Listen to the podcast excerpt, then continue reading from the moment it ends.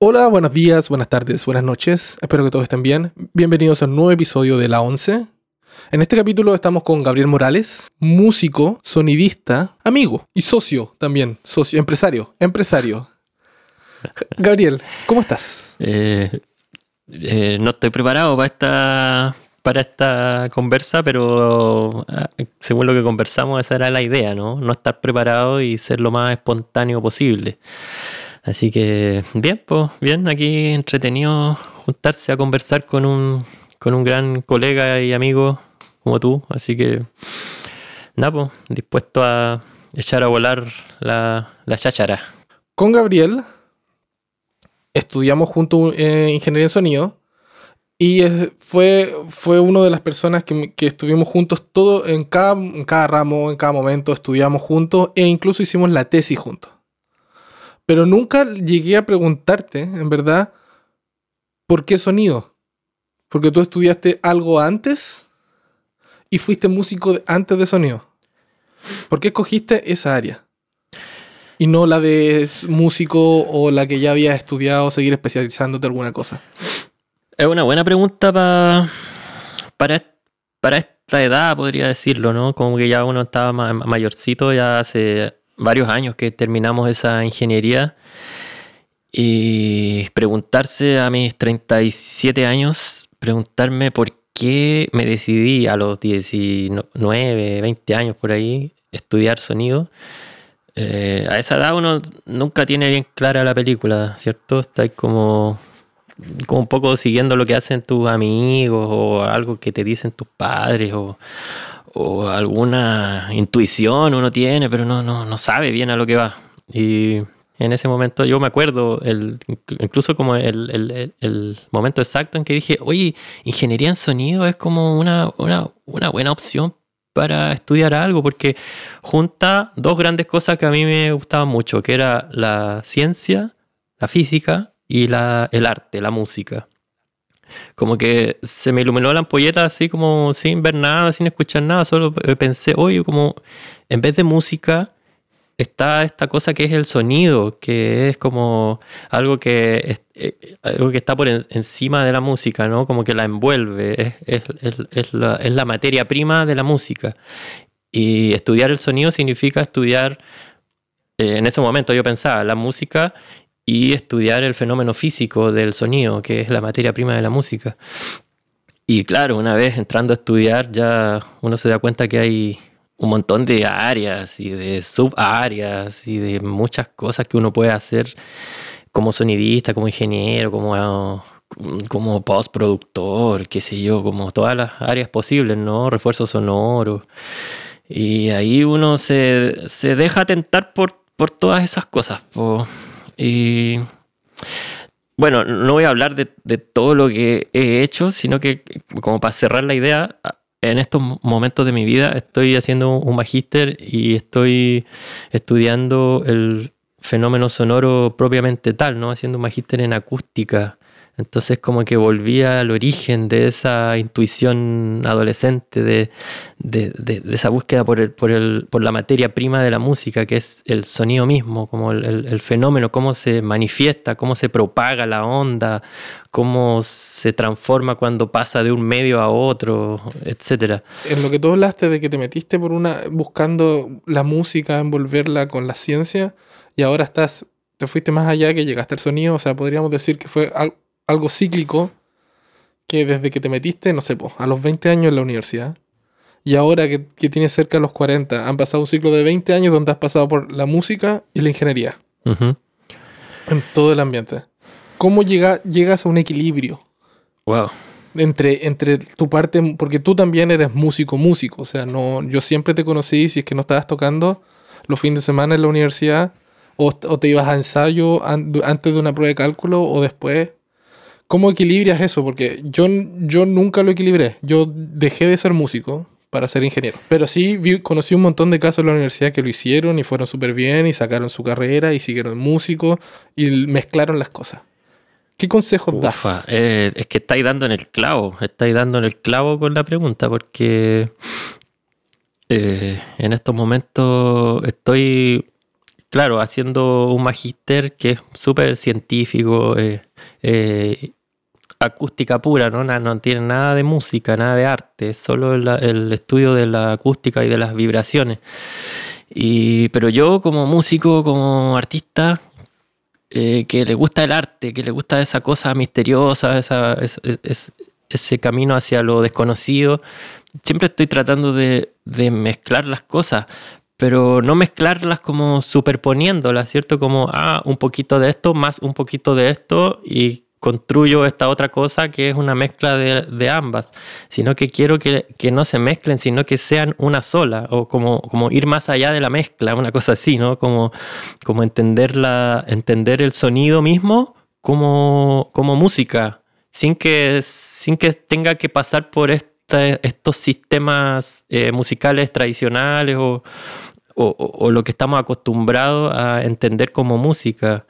Eh, no sé, para ponerte un ejemplo, eh, eh, estoy estudiando mucho el canto de, los, de las aves, de las aves que, confluyen a los humedales de, acá de Valdivia, los humedales urbanos. participo en un proyecto de investigación donde estamos monitoreando los humedales e identificando los, cantos y las especies que, de, de, quiénes son esos cantos. Entonces, a mí no me interesa solo identificar la especie, no me interesa solo decir eh, ya esta especie es una eh, aprastura spinicauda del sur de Chile, ¿cachai? No, eh, claro, claro, ir un poquito más allá, no solo el, nombre científico y grabarla y sacarle la foto y vamos a la claro, siguiente. Como sentir, su, sentir su canto.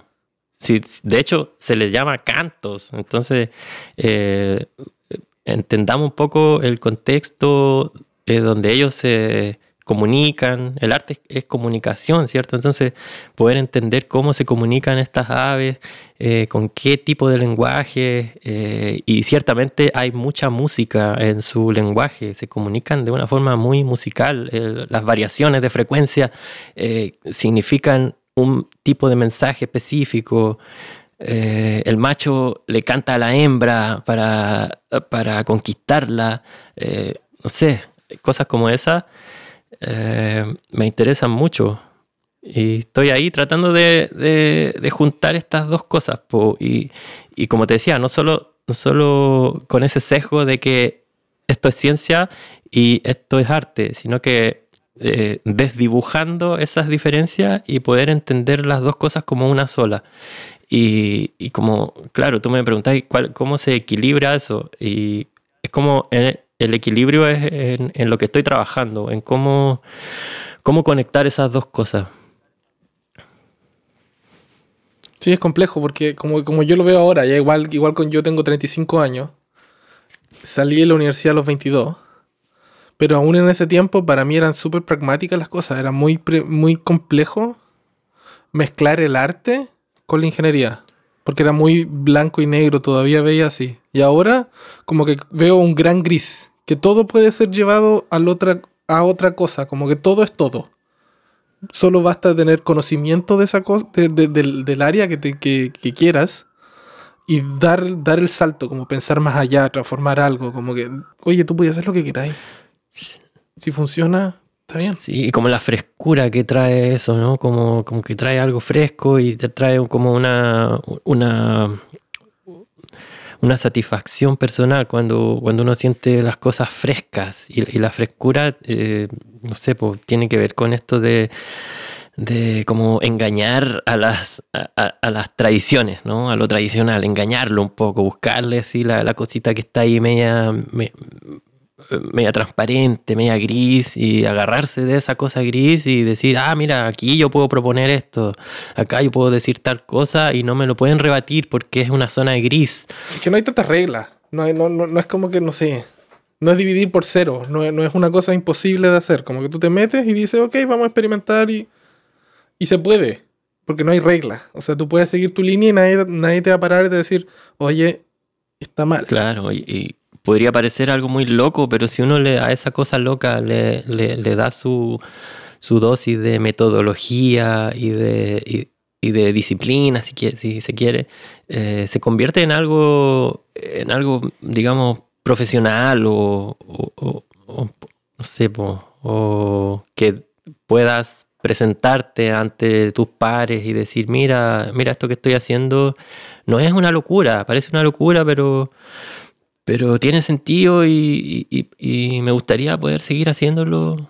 Eh, bueno, no siempre es fácil porque uno para hacer locura necesita a veces financiamiento, ¿cierto? Entonces ahí es donde uno tiene que aterrizar. tiene responsabilidades. Y por eso que aquí va la otra, la, otra consulta, que en ese tiempo nunca la hice, sino que yo lo que tú acabas de decir, yo me lancé nomás, dije, hay que hacerla. Nosotros terminamos con Gabriel y, y otra persona más, con Javier.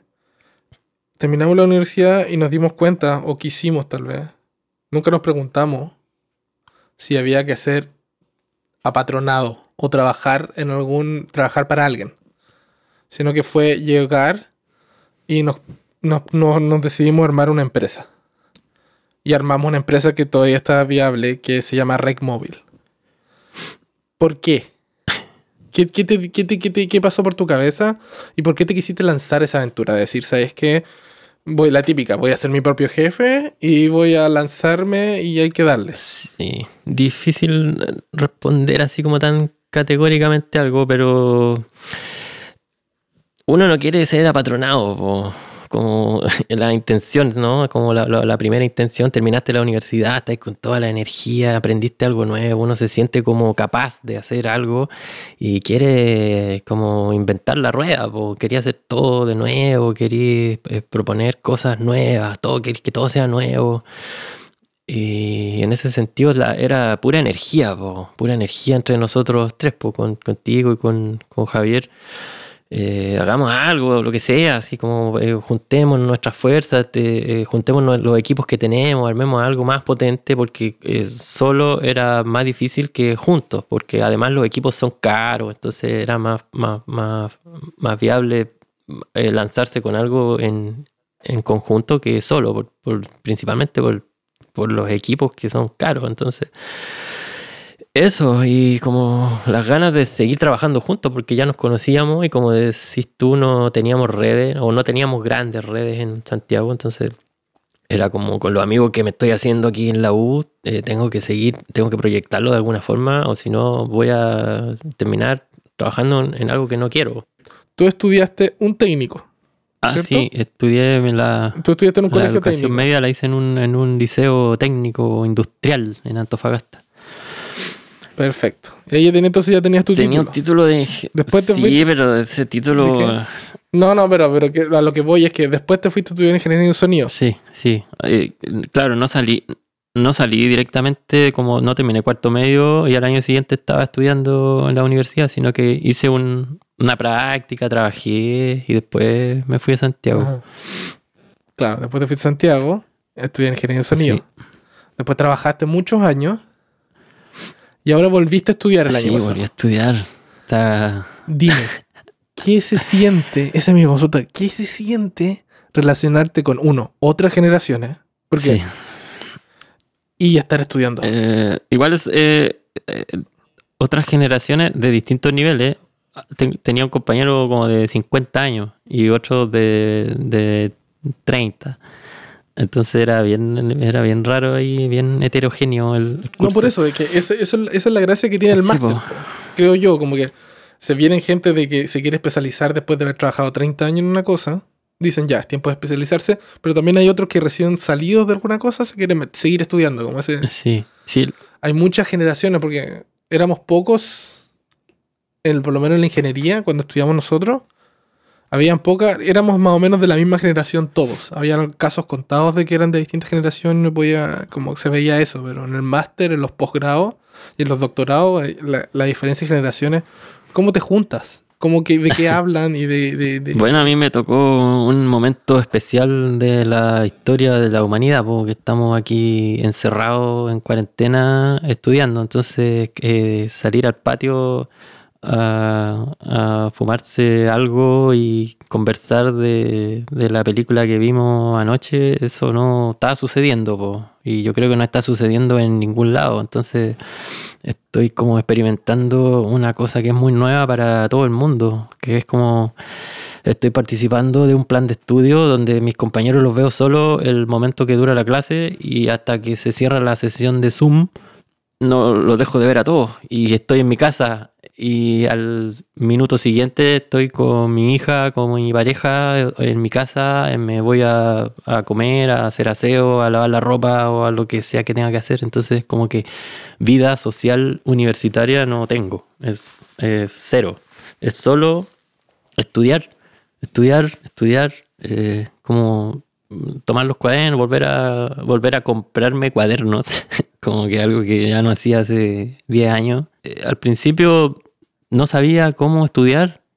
Estaba así como, a ver, eh, me metía a YouTube, buscaba unos videos de, de, youtubers que te hablaban del tema, porque hay youtubers para todo. Entonces, el tema que me estaban pasando en, el, en mis primeros ramos, lo googleaba, lo youtubeaba y después empecé a, empecé a cachar que no me funcionaba mucho eso, No, estaba aprendiendo, era como estar sentado mirando a un loco que habla. Y, no había actividad mía, era muy pasiva mi forma de estudiar. Entonces dije, no, yo no estudiaba así cuando, cuando estudiaba. Yo agarraba libros, rayaba los cuadernos, hacía ejercicio, escribía, usaba el lápiz. Entonces, necesito un lápiz, necesito un cuaderno. Sí, ahí me fui a comprar un cuaderno, me fui a comprar un lápiz, empecé a escribir. Y ahí como que dije, así se estudia, o por lo menos así me funciona estudiar. Y ahí empecé a, como a reaprender eh, la forma de estudiar y de que los contenidos se te queden y que al día siguiente no se te olvide, porque solo estar sentado escuchando un, un mono que habla no te no no no no, no, me entra por no me cunde no no me no yo sentía que no estaba avanzando en el, en el adquirir conocimiento. Y en estos momentos de mi vida que, que soy papá tengo poco tiempo para para esta locura que me decidí hacer de, de estudiar entonces tengo que ser eh, eficiente y efectivo. Entonces como si me voy a sentar a estudiar quiero aprender Oye, una, una copucha me acordé, para pa, ser más entretenida la conversa. En los, los, cabros nuevos que están conectados a las clases por Zoom, digamos los cabros más jóvenes, ¿no? Más jóvenes que yo, no prenden la cámara. ¿Has cachado esa, esa situación o no? ¿Te, te lo han comentado alguna es que, Es que, la, es que es real. Yo, yo, tengo una tía mía que también hace clases y todo, y en verdad eh, es incómodo también prender la cámara. Porque mostráis tu. No, es como ir al colegio. Es raro, es raro. Mostráis parte de la casa. Es, como. No me gusta a mí tampoco. Yo creo que si no, todos tienen el derecho a no prender su cámara, excepto el profesor, ¿cachai? Porque de repente, ¿qué pasa si te pasa la. No sé. Alguien por atrás o se ve algo. Sí, yo, creo que el temor es a que, te, a que te saquen un pantallazo y, empieza a circular tu foto ahí por, por los grupos. Yo estoy a favor de eso. Si él no quiere prender la cámara, no la prenda. Porque es mucho. Creo yo que para algunas muchas personas la, privacidad. O sea, en la universidad y en un magíster o en un máster como el que estás haciendo tú, creo que vale mierda. Como que ya estamos grandes y no, no va a ser, pero en un colegio. El asunto del bullying y todo, decir, oh, mira, tenía un póster de, de, de Felipe Camiruaga atrás pegado, ¿cachai? El póster que tu mamá ama, ¿cachai? Como que, ¿cómo, Pero pobres, pobres profes, pienso yo, porque es como estarle hablando a una pantalla negra, que no hay nadie, pues no le veis la cara a nadie, no sabéis si te están escuchando, están todos durmiendo. Volviendo a las cosas que te quería preguntar. Y aparte, bueno, ahora eres estudiante, pero trabajaste mucho tiempo, muchos años, antes de volver al máster. ¿En qué, qué, ¿En qué has estado trabajando los últimos años que yo no he estado en Chile? ¿Y en qué, tipo, en qué área te has especializado y cuál te gusta, cuál te gusta más de sonido? Em, hice como dos, principalmente hice dos, dos me desarrollé en dos áreas, en, el, en la producción musical y en la postproducción audiovisual. En la parte musical, eh, grabar discos eh, o instrumentos particulares o, o un cantante o mezclar solamente o masterizar solamente o solo grabar, como todo lo que tiene que ver con la, con la producción musical en el estudio. Eso lo hice harto, grabé un montón de bandas, eh, amigos, otros eh, clientes simplemente como que no conocían pero llegaban al estudio y, a, querer hacer su, su, obra, ¿cierto? A querer fijar su obra ahí en un disco, en un, bueno, disco ya del pasado, pero hacer su, a fijar su obra pues, en, un, en un archivo para subirlo a las redes. Y eso hice harto, me, me, me, me, me gusta eso, me gusta la música, me gusta trabajar con músicos, con, con artistas de la música. Eh, tiene sus desventajas y, su, y sus desafíos porque no siempre está el tiempo ni los recursos. Entonces, eh, hacerlo con poco tiempo es una lata. Eh, y grabar instrumentos de mala calidad con malos micrófonos también es una lata porque después cuando te toca mezclar es un puro sufrimiento. Entonces, todas esas me tuve que enfrentar a todos esos problemas. Y después con el tiempo ya uno sabe cómo, cómo enfrentarse bien y cómo dedicarle más tiempo y, instruir un poco a, los músicos y decirle, eh, oye, espérate un poco, para hacer esto que quería hacer necesitamos más tiempo. No lo vamos a hacer en una semana, ni cagando. Lo vamos a hacer en tres meses. Así que calmado, ¿cachai? Como que si queréis lograr esto que me estáis mostrando como un ejemplo, eh, hagámoslo bien, hagámoslo con tiempo, yo también me dedico, eh, lo hacemos bien y como que eso fui aprendiendo y también fui aprendiendo a, comunicarlo como de la mejor forma, porque a, veces uno es, medio torpe en, comunicarse. Afiatarte con el músico y entenderlo o entender lo que quiere, ya para mí era una cosa de decir, ok, le entiendo, pero yo le entendía el 60% de lo que me explicaba. Porque yo no, habla, yo no hablaba el 100% del idioma que ellos hablaban, porque no tenía ese, ese como, dame felicidad en el piano. Y para mí es como, weón, ¿qué te pasa? No es que esté malo lo que él está diciendo, pero la, la, la, sensación que él tenía, o el, o el, sentimiento que él tenía de felicidad en un piano, yo no lo podía transformar o traducir a mi dialecto, decir, ok, suben un poco más a los 7 kilos, o no, no sé, o dale un poco, pongamos el micrófono así. Y esas cosas a mí me como que me dieron, me dieron la, la, claridad de decir, ¿sabes qué? Hay que delegar y yo no puedo hacer esto. Y otra, y eh, suerte que ustedes, tú y, tú y Javier, sabían hacer eso y bien. Y dije, ok, nada que hacer acá, yo me voy a la parte de video y me quedo feliz porque me, me, me asumo de que la empresa es totalmente competente, pero no conmigo. Sí. No conmigo la cabeza en esa parte de, la, de, esa área, porque... Uno no puede hacerlas todas, somos... Por eso existen los equipos de trabajo, así que... No me llamó la atención tampoco, si para andar con cosas.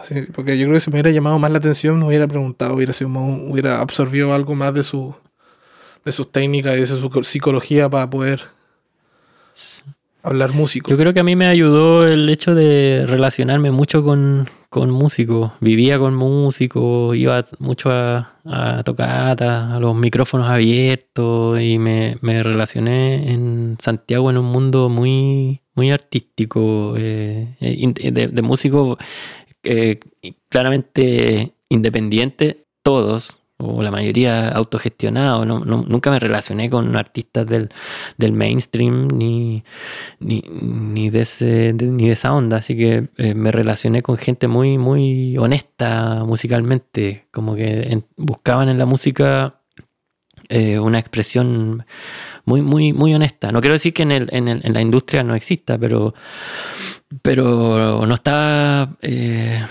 no está influenciada por, por lo industrial o por, lo, o por, lo, o por la tendencia. Había, eh, tenía muchos amigos que eran mm. artistas artistas por, por gusto, por, por, querer expresar algo diferente o misterioso o, nuevo o, rupturista o, o, qué sé yo. Entonces me, me, relacionaba todos los días con ese tipo de personas, vivía con ellos y ahí aprendí como un lenguaje, yo creo. Aprendí un lenguaje no técnico. Mm. Y como yo era un técnico, o sea, un ingeniero es un técnico, ¿cierto? Alguien que domina una técnica, una, la tecnología y las formas de implementar algo. Entonces yo como un experto en, en, en tecnología sonora pero con esta influencia eh, intuitiva del artista, eh, la fusioné bien, creo, y hasta el día de hoy me relaciono súper bien con, con, ese mensaje de quiero que mi piano transmita felicidad, no sé, o ese tipo de cosas sí, no, obvio. No, no, si lo que tiré igual fue como súper ejemplo, súper banal, como que no es lo que siempre se dice, ¿cachai? Pero como que el, ejemplo. No, pero sí, pues eh, claro, se entiende, pues como eh, uno se tiene que transformar en un traductor, pues, lo que decís tú, pues como que lo que me estás diciendo, eh, yo lo podría lograr subiéndole a los 7 kilos, 3 decibeles, o cosas como esas, o definitivamente hay que grabarlo de nuevo si tú querís que pase eso, no sé. Como que hay que saber identificar también, como decir, mira, lo que tú me estás pidiendo eh, no lo podemos lograr con lo que tenemos, eh, ni cagando, así que olvídalo, o tratamos de mm. mejorarlo así como podamos, o lo grabamos de nuevo, o te conseguí una guitarra nueva, o consíguete un otro músico que toque mejor, o, o dediquémosle más horas a la edición, que que... Igual fuerte decir, ¿sabes qué? Tu pianista pues, tu, pianista no es feliz. Claro, uno no lo dice con esas palabras, pues, pero lo desliza de a poco, va ahí, tanteando, porque quizás ese es el tacto, pues, ¿cachai? Que hay que tener, como saber transmitir algo y que... es una lata tener que ser así tan delicado, ¿no? Con, ciertos artistas, pero igual uno aprende a, a, manejarse con esa sutileza eh, conociendo a la persona, eh, Sí, y aparte, e, e, esas sutilezas creo yo que son las que te marcan como buen o mal sonidista. Sí, yo quisiera tal vez aportar en, en algo que, que, que te hace, que te hace, no sé si triunfar es la palabra, pero como que te vaya bien, ¿no? En lo que estáis haciendo. Es que tenéis que pasarlo bien, pues. Es como un principio fundamental. Tenéis que pasarlo bien, tenéis que tomártelo como un juego. Siempre, eh, quizás mm, puede sonar muy infantil, en verdad no. Es como que la palabra es, juego, es, jugar, jugar. Yo que soy papá ahora, como que el juego para mí es algo no de niños, es algo vital, es algo que te mantiene vivo, es algo que tiene que estar hasta el día de la muerte. Eh, el juego, todo tiene que ser un juego y, no por eso eh, hacer algo mal o no terminarlo bien o dejarlo a media porque es un juego.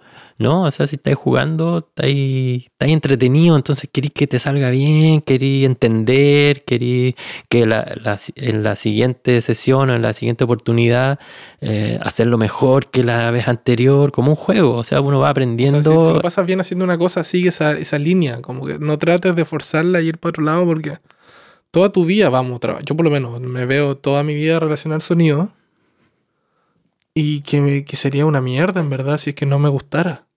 Porque debe ser Igual pasa que cuando uno lleva mucho tiempo haciendo algo, se aburre. Aunque le pongáis todo el empeño y esté así como con, con, todas las ganas. Pero si lleváis eh, muchos años, eh, uno empieza a necesitar algo, empieza a necesitar un cambio o, algún tipo de, de quiebre o no sé, tal vez hablo muy eh, a modo personal, ¿no? Como a, título personal esto que estoy diciendo, porque me, empezó a pasar en Móvil, ya en el estudio, en el mismo estudio, en la misma sala, eh, por casi 10 años. Estuve ahí en esa sala de control manejando la eh, como la misma la misma acústica, no sé, por decir algo, ¿cachai? Como los, mismos los, mismos tipos de artistas, los mismos tipos de música, los mismos tipos de, de, cineastas o de audiovisuales que llegaban por sus cosas. Eh, siempre, claro, siempre hay algo nuevo, algo fresco que trae un nuevo artista. Pero la pega de uno que, que tú la haces solo, ¿cierto? Entonces se va, el artista te dice lo que quiere, pero después se va y uno se queda trabajando ahí, en, eh, mirando tus controles, tu pantalla, tu, escuchando tus monitores. Después de un tiempo ya eh, habían pasado eh, nueve, años, casi diez años, y empecé a aburrir. Y dije, quiero, quiero, ya sé hacer esto, como que empecé a sentir que ya lo sabía hacer bien, hice un- los últimos discos que hice, eh, me quedé súper conforme, dije, oye, esto está sonando como yo quería que sonara. Ya así está. Como que lo, ya, está, no puedo hacer más. Aprendí a hacerlo, como que me estaba contento po, con eso. Entonces dije, quiero, quiero, quiero seguir aprendiendo otras cosas, po, así que me, me, me- me empecé a buscar qué hacer. po. Dije, a ver, puedo no olvidar esto, que siempre uno puede seguir mejorando eh, hasta el infinito, ¿cierto? Uno puede seguir mejorando hasta que se muera, pero tenía la necesidad de, de- agregarle más aliños a la vida, po, y, y se juntó todo con, con la paternidad, con, con esta con el estallido social en, en, en- Chile, Fue ¿no? todo, fue todo. Fue 2019, 2020 en Chile fue un poco Fue- duro. fue creo yo. sí, como- o sea, para todo el mundo el 2020 fue con la pandemia, pero Chile Chile empezó antes. partió desde octubre. Chile se adelantó un par de meses, como se adelantó cinco meses antes y empezó. Bueno, en verdad, muchos países. Chile no fue el primero que hubo revolución social. Eso, eso quizá aportar a la conversa, pues, que a veces uno se aburre y, y tiene que, y tiene Sí. que como patear un poco la mesa, botar el, botar los libros, como un, poco de chasconear la vida, ¿no? Como decir, a ver, ya, no, me voy de Santiago, me voy de Santiago, chao, me aburrí. Y como en buena onda, pues, ¿cachai? Como, como una cosa de, la- naturaleza misma de uno, como de, de, de querer, de querer eh, sentirse eh, que estáis, que te estáis desarrollando, que estáis eh, avanzando, aprendiendo cosas. Eh, no, con, no con esa ansiedad de querer ser exitoso, ¿no? Sino de. de, Renovarte. po. Sí, sí, está, de renovarse, totalmente. es como. de buscar, buscar, la, buscar la frescura, po, ¿ves? que la vida sea fresca, que, que tenga esos ingredientes que te hacen sentirte más, más vivo. Sí, de repente, sinceramente, es rico o hace bien salir de la zona de confort. Eso, eso. Yo creo que es súper fácil llegar a la zona de confort y estar ahí haciendo lo mismo, que ya te lo sabes hacer, independiente que haya una u otra variante, pero salirse de la zona de confort hace bien. Uno crece, uno eh, asusta, y mientras más viejo uno se pone, más, más asusta. Sí, bueno, no, no, no siempre Pero- se decide eso. No siempre es una decisión. A veces Ah, no, claro. te, te toca nomás que tenéis que cambiar y tenéis que hacerte cargo de lo que te está pasando o de lo que está pasando en el país o de lo que está pasando en el mundo. Es, que es complejo, pero lo bueno, yo he tenido suerte en verdad de que mi trabajo como que cambia el día a día. Como que un día voy por un lado, otro día voy para otro, de repente me toca hacer una serie, una película, un documental, y como que aprendo harto. De hecho, los documentales me encanta porque hay muchas entrevistas, grabo muchas entrevistas y aprendo cosas de que nunca pensé que iba, no sé, escuchar. Siempre salen proyectos nuevos y esa es la gracia, siempre salen proyectos nuevos, innovadores y yo agradezco eso. Oye, eh, yo siempre, eh, eh, cuando me tocaba hacer sonido directo, sentía que había muchos tiempos muertos, que, que no hacía nada y nunca supe cómo hacerme cargo de esos tiempos. ¿Qué, qué, qué- cuál es tu receta? pa- Ahora yo soy el entrevistador. ¿Cuál, Sí, no, sí, está, está bien, está bien. cuál- está es bien. tu receta para Manejar los distribuir, para usar esos tiempos muertos? O no sé, a lo mejor en, tu caso, que es como estáis en, en el alto nivel del- de la industria, no, no hay tiempos muertos o, o sí, sí los hay. Tiempos muertos, en verdad, yo creo que siempre van a haber, siempre van a existir, es parte de. Y más ahora con el COVID, ya sea uno u otro departamento, seas. mm, siempre va a haber. Lo, yo creo que lo mejor que uno tiene que hacer es llegar con tiempo al set, preparar todos los equipos, revisarlo, chequear todo una, dos o tres veces para el momento que uno tiene que entrar a trabajar Ya. y a funcionar, no haya ningún fallo ni ningún retraso. Es eso, creo yo, o sea, prepararse, llegar antes al set siempre va a ser mejor que llegar justo a la hora y andar corriendo, cometer errores. Generalmente cuando uno llega al proyecto tiene el, tiene el tiempo suficiente para, suficiente para hacerlo. Y claro, o sea, si ya chequeaste todo y todavía faltan un par de minutos, te recomiendo tener un plan de datos de celular amplio que te dure el mes y algún libro, algún libro para leer o Sudoku, pero siempre estar atento con lo que está pasando en el set. Siempre estar ahí y ver. Sí. Gabriel, otra, otra cosa. Tú una vez me, me recomendaste un libro, la verdad. el Sí. cual me compré de una, que es Paisaje Sonoro. El paisaje. Me leí una sí. parte, la verdad, no me lo leí entero porque yo soy malo para leer y leo 10 páginas y me quedo dormido. Pero así me quedé dormido, me quedé dormido, avan- avancé unas 180 páginas. 180. Ya, Sí. harto. Es un, es un libro un poco. eh, Intenso. Sí, y, y es para quedarse, es Pa' pa' quedarse dormido. Cuéntame, en lo que tú estás haciendo ahora, tu investigación y todo, ¿tiene algo de eso? ¿Y de qué es el paisaje sonoro? Uh, podría estar tres horas hablando de eso. Eh, claro, paisaje sonoro, sí, como en términos muy, muy, muy, muy generales, uno puede decir es lo que suena en, una, en un lugar determinado.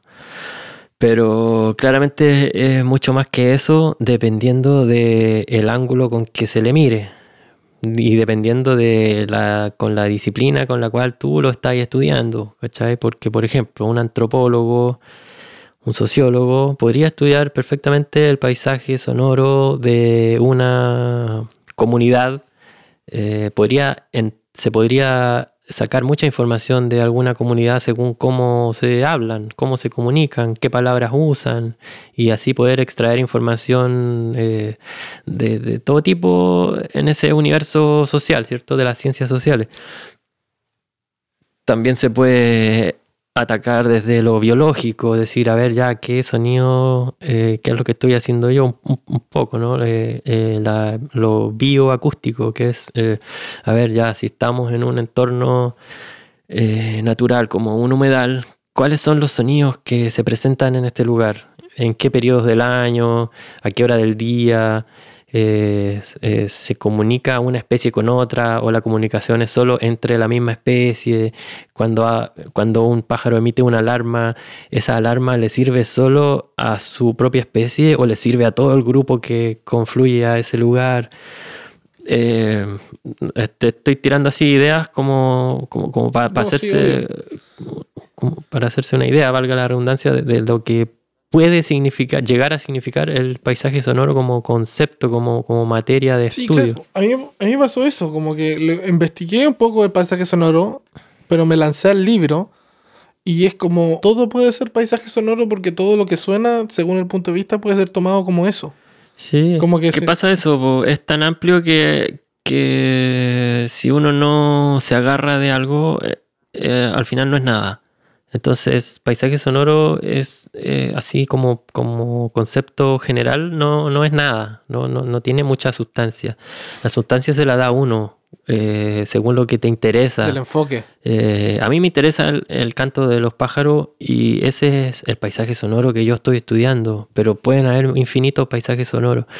Y, pero una cosa que no hay que perder de vista o de oído, si es que uno está, si que uno está estudiando el, el paisaje sonoro, si le interesa este mundo tan amplio del paisaje sonoro, lo más importante es eh, escuchar el, el fenómeno de la escucha, así como tal, como, como escuchar no es solamente recibir una información acústica y que tu cerebro la interpreta como algo, sino que hay formas de escuchar, distintas formas de escuchar, eh, pero los nombres no me acuerdo, pero la escucha reducida tiene que ver con escuchar el, sonido eh, propiamente tal, ¿no? Como la materia misma, como eh, fijarse solo en la, podríamos decir, textura, color, altura, tono, como, como, como, como en la cosa súper concreta, así, por eso reducida, ¿no? Como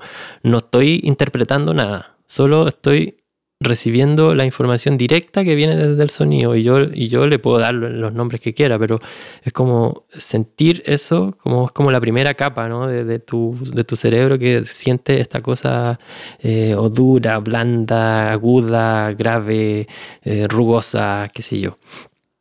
Después está eh, la otra capa que tiene que ver con, con lo semántico, así se llama, eh, escucha semántica. Y ahí entramos como con, con, el, con todo el, conocimiento cognitivo que uno tiene eh, para poder des, descifrar el código del sonido que te está llegando, ¿no? Como el lenguaje. El lenguaje el ejemplo más importante de la escucha semántica, que es como alguien me dice una palabra y yo estoy decodificando esa palabra y le doy un significado. O sea, si alguien me está diciendo eh, eh, salta, yo lo interpreto como que tengo que levantarme con un impulso. No estoy pendiente de, de, si lo que me dijo era agudo o grave, sino que estoy pendiente de qué significa lo que me dijo. Concepto. ¿Cachai? Eh, ese, ese es otro tipo de escucha. Y hay una, tercer, hay una tercera forma de escuchar que en este momento se me olvidó, pero bueno, eh, así eh, pueden haber más. E, estas tres están mencionadas en, los libros y uno, uno puede llegar a identificar más formas de escucha y, y, y cómo uno cruza lo que suena con el cómo se escucha es donde se construye el paisaje sonoro, porque si nadie lo escucha, no, no, digamos, no, nadie lo interpreta, nadie lo estudia, eh, no existe ese sonido, ¿cierto? Como el, el, el- eh, como quien dice, eh, si el árbol cae en el bosque y nadie lo escucha, eso es un ruido. Eh, claro, si nadie lo escucha, ¿a quién le molesta? Por lo tanto, no es un ruido. Entonces, claramente no hay que dejar de lado eh, la percepción personal del, del observador, ¿no? Como la, la cosa relativista de que el sonido existe cuando alguien lo escucha. Sí. Si no son solo ondas propagándose en el aire. Pero sí, el paisaje sonoro es una cosa alucinante igual, porque Es densa, es densa. Como que a mí, el cuando me metí y dije, ya, me, me- encantaría grabar una cosa, hacer, meterme algo en el paisaje sonoro, pero weón, me perdí. Me perdí, te lo juro, me agobié de tantas cosas. Y dije, ya. Tarea para la casa, seguir leyéndome el libro, leérmelo de nuevo tal vez, dos veces para poder identificar y, e ir a escuchar. Como que eso sí me gusta. Yo, yo soy de esos que sale a la calle y no salgo con audífonos me subo al, al- me subo al transporte público o ando en bicicleta y no ando con audífonos. Escucho siempre el, el- el ambiente. Me gusta escucharlo. es un súper buen ejercicio. Yo, yo desde hace un tiempo eh, es como polémico lo que voy a decir, pero ya no, ya no me da tanto pudor decirlo. Que A ver, dilo. Dilo, porque te apuesto que yo hago lo mismo, siempre lo he hecho. que empe- em- empecé a, a pensar así como, como sin tapujos que la música me hacía mal. Uy. Así como, oye, como... No, yo, yo no escucho música.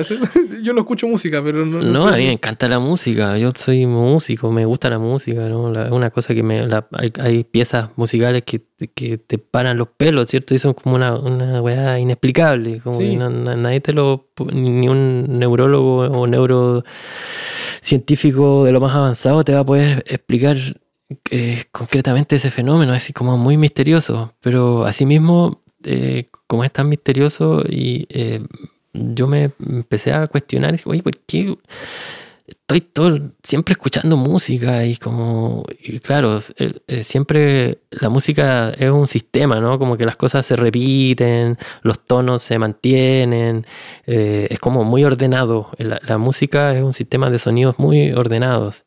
Aunque sea eh, algún, alguna propuesta más eh, contemporánea, qué sé yo, pero siempre son, patrones, patrones. ¿cierto? Entonces, Sí. yo pensaba, eh, quiero que mi cerebro pueda acceder a otros, a- o, o en verdad no acceder, sino que poder desdibujar esos patrones en mi cerebro, como que no quiero estar tan influenciado por la música, quiero escuchar lo que pasa en la naturaleza. Y puede sonar muy pachamámico o lo que queráis, pero pero si uno lo, lo entiende con altura de mira, así como, no, no decir la música es una basura, porque eso no tiene sentido, ¿no? Pero decir, oye, voy a, Lo acabas de decir. voy a, voy a dejar de escuchar música un rato y voy a dosificar mejor la- la- lo que escucho y lo que permito que entre por mis oídos y, y en verdad quiero ser parte de un ecosistema y no solo de ser un ser un escuchante de, de pura música, sino que quiero, quiero saber qué está diciendo ese pajarito que estoy escuchando en la mañana, cómo se llama, de dónde viene, llegó, cuándo, llegó eh, millones de años antes que el humano a esta tierra, no sé, cuestiones como esas me- me- son las que me están interesando en, este, en esta etapa de mi vida. Y consulta más, más, más de, de tu corazón. ¿Algún, ¿Algún proyecto que te haya encantado y que recuerdes con cariño o no? De todos estos años ya, independiente si Un sea... montón. Eh, pero a ver, como para mencionar algo que no tiene mucho que ver con, con lo con el desarrollo personal del, del, como del estudio, de la, de la mu- No, no, no, tuyo, sí, tuyo. el- una, eh, un proyecto que hicimos en conjunto que se llamó Tracalá, Parque de Imaginarios Musicales. Es que fue un encuentro que hicimos en dos versiones. Una que hicimos en el Centro Cultural de Loprado y la otra la hicimos en el Centro Cultural de Recoleta. Eh, un encuentro de músicos, sonidistas, eh, investigadores del sonido, eh, propuestas nuevas, eh, con un grupo de, de amigos que eran de todas las áreas, profesores de música, poetas, antropólogos, eh, ingenieros en sonido, eh, varios sonidistas éramos. Eh, así juntamos dijimos, oye, hagamos algo como... nació en, en, en paralelo a una feria pulsar, o queríamos hacerlo en paralelo a, a la feria pulsar que hace la SCD, porque no, no estábamos muy, muy conectados con ese mundo industrial ¿no? de la música. Y, pero sí teníamos una red de artistas sonoros y musicales eh, muy potentes, pero que no participaban de esta eh, gran industria. Entonces, ¿por qué no juntar a todo este grupo de gente que hace cosas buenas y hacer una, una feria independiente, una cosa así?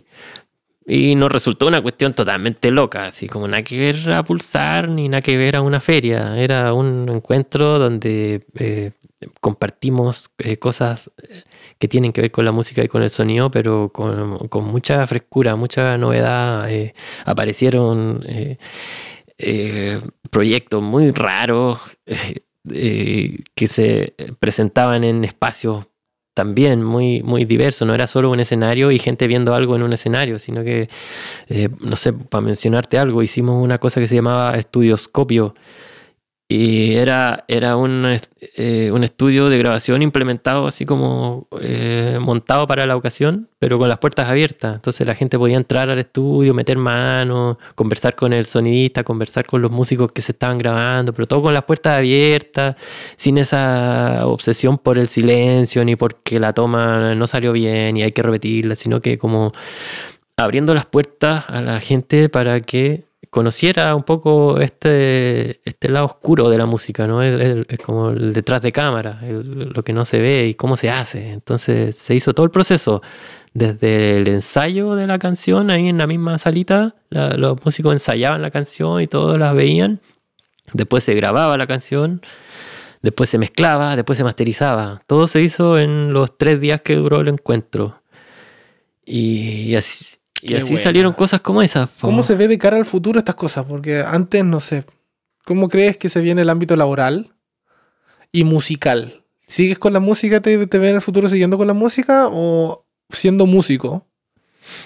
¿O te ves más, cómo, cómo crees que se viene lo laboral? Em, Y, y ahora que eres padre, ¿cómo te cambia, cómo se adapta en verdad la, la vida de, de- de sonidista a, la paternal? eh, se, eh, se mezclan todas, po. es como eso lo bonito de la, de la paternidad que uno vuelve a ser niño. po. Y por eso te hablaba recién atrás de- del juego, po, de que todo tiene que ser un juego, porque estoy, estoy todo el día con mi hija, eh, eh, jugamos. Y yo como sé cosas de sonido, me divierto con ella simplificándole mi mundo, porque es como que algo que no es fácil de hacer, porque uno como tenía una acumulación de información de, de- esta, de esta gran ciencia sonora, eh, uno quisiera poder transmitirle toda est- esta mochila de, cosas que uno sabe y que las sabe hacer bien y que, le, gu- le gusta experimentar. Pero no podías con una niña tan chica, tiene recién va a cumplir tres años ahora a- en, unos, en unos días más. Entonces tenés que ser muy astuto y muy inteligente o eh, muy- no sé, para poder simplificar tu vida, simplificar lo que estás haciendo para poder jugar con ella y tú también divertirte, ¿cachai? Y no simplemente ser como un tutor en donde la estás cuidando para que no se haga daño, sino que poder jugar juntos y así entre los dos construir una, diversión nueva o una cosa nueva y entonces e, en ese, en ese punto donde uno se simplifica eh, está la música, la música es, es clave es como, es como el, el lenguaje. Es el lenguaje con el que nos comunicamos. Y todo es musical. Eh, hacemos ritmos, ¿cachai? Como que la cosa es muy, muy primitiva el ritmo, ¿no? Como que podía hacer un ritmo y, al tiro eh, llamar su atención. O con la boca hacer algunas cositas. No sé, cualquier cosa. Y ella te mira así como, de nuevo, me dice, de nuevo. Y es algo que ah, casi que se te salió, así, como que se, te salió una tontera o una locura así muy, muy nada. Ella te vio y te dijo, de nuevo. Entonces ya tenés que convertir eso en una canción, po. ya cantemos de qué sé yo, de la, de la mochila, hagamos una canción de la mochila y hacemos una canción de la mochila y cualquier cosa da lo mismo, si es buena o si es mala, es como nos estamos comunicando y ella está aprendiendo este lenguaje y, es, mucho más sencillo y mucho más fluido que, que, el que lo intelectual, ¿no? Como decirle, mira, sí, esto es una mochila que sirve para guardar cosas que después tú te la pones en la espalda y la puedes llevar a otro lugar. Eh, ni un brillo, no está ni ahí con eso, no lo entiende. Y al otro día, si tú le preguntas qué es una mochila, no va a saber. Pero si tú le haces una canción o si juntos hacen una, hacemos una canción sobre la mochila, el mensaje eh, que te clava, o sea, como se queda ahí en, forma de canción. Entonces, la música ha sido clave en esta etapa de, paternidad. Tu también, pregunta también apuntada hacia lo laboral. Em, quiero investigar. Me está gustando esto de investigar. Eh, ojalá con beca. Eso es clave es como es clave saber si vaya a tener financiamiento para poder investigar. Si, pudiera conseguir eh, beca, eh, yo seguiría a, un doctorado. O si no, es, si no es un doctorado, sí seguiría eh, en proyectos de investigación de la universidad o de algún otro centro de, estudios o de, de investigación.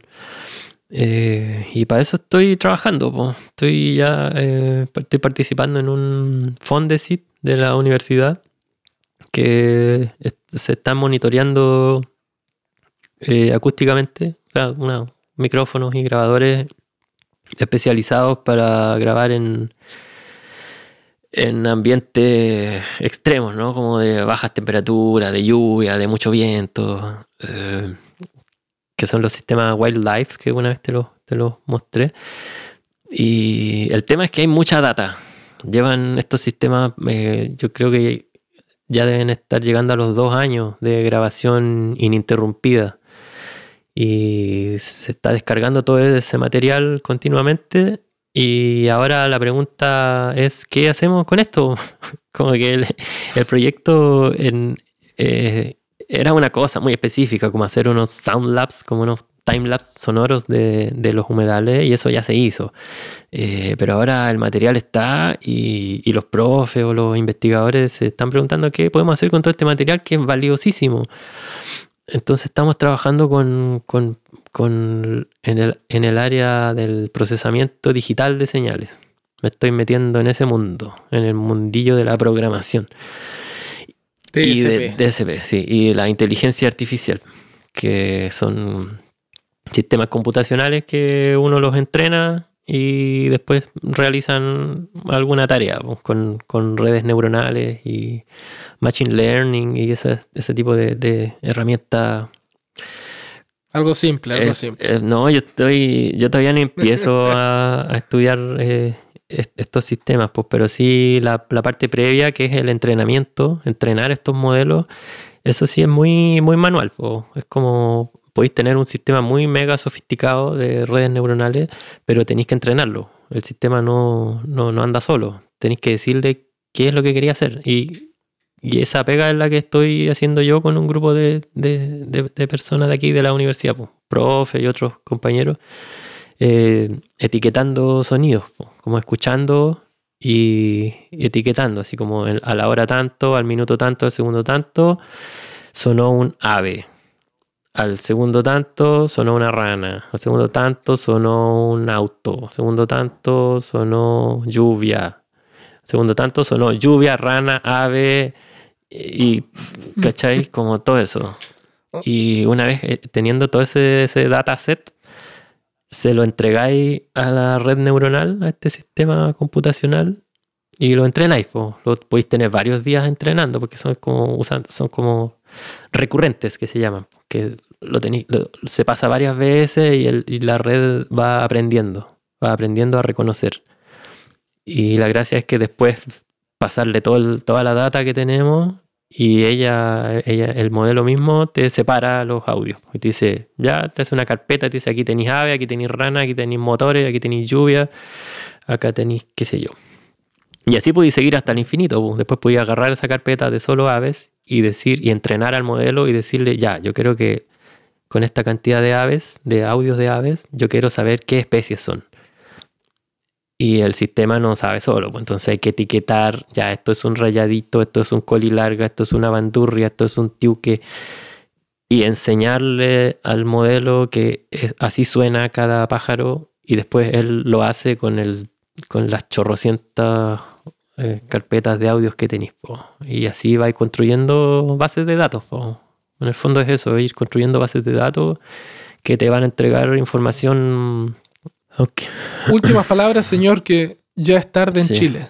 Eh, no, nada, te agradezco la, invitarme a, esto, a esta conversación que es como una, como una, una, como una llamada telefónica eh, entre dos amigos que se va, que se va a hacer pública. Es- lo encuentro súper entretenido y, y motivado. po. Así que nada, te agradezco que, que me haya escogido para uno de los capítulos de este podcast. ¿Dónde te puede encontrar la gente, la contactar si tienen alguna duda? ¿Tienes Instagram? ¿Manejas Instagram? ¿Qué Eh, todas, po, Facebook, Instagram, TikTok, me pueden buscar ahí ver mis bailes.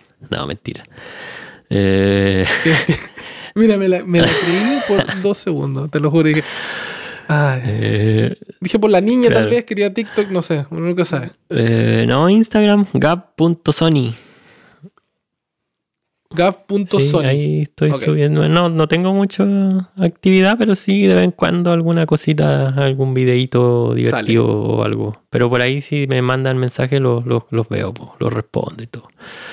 También estoy en Facebook. Perfecto. y- pero Facebook ya como que no me meto mucho. Pero en Instagram. Sí, Facebook como que yo tampoco. Mi último post de Facebook fue del 2016. Una cosa Yo así. a Facebook no solo me meto nada. a, la, a los grupos de, de ñoñería, de sonidistas de Chile, comunidad entomológica de Chile, eh, grupos de física teórica o cosas así.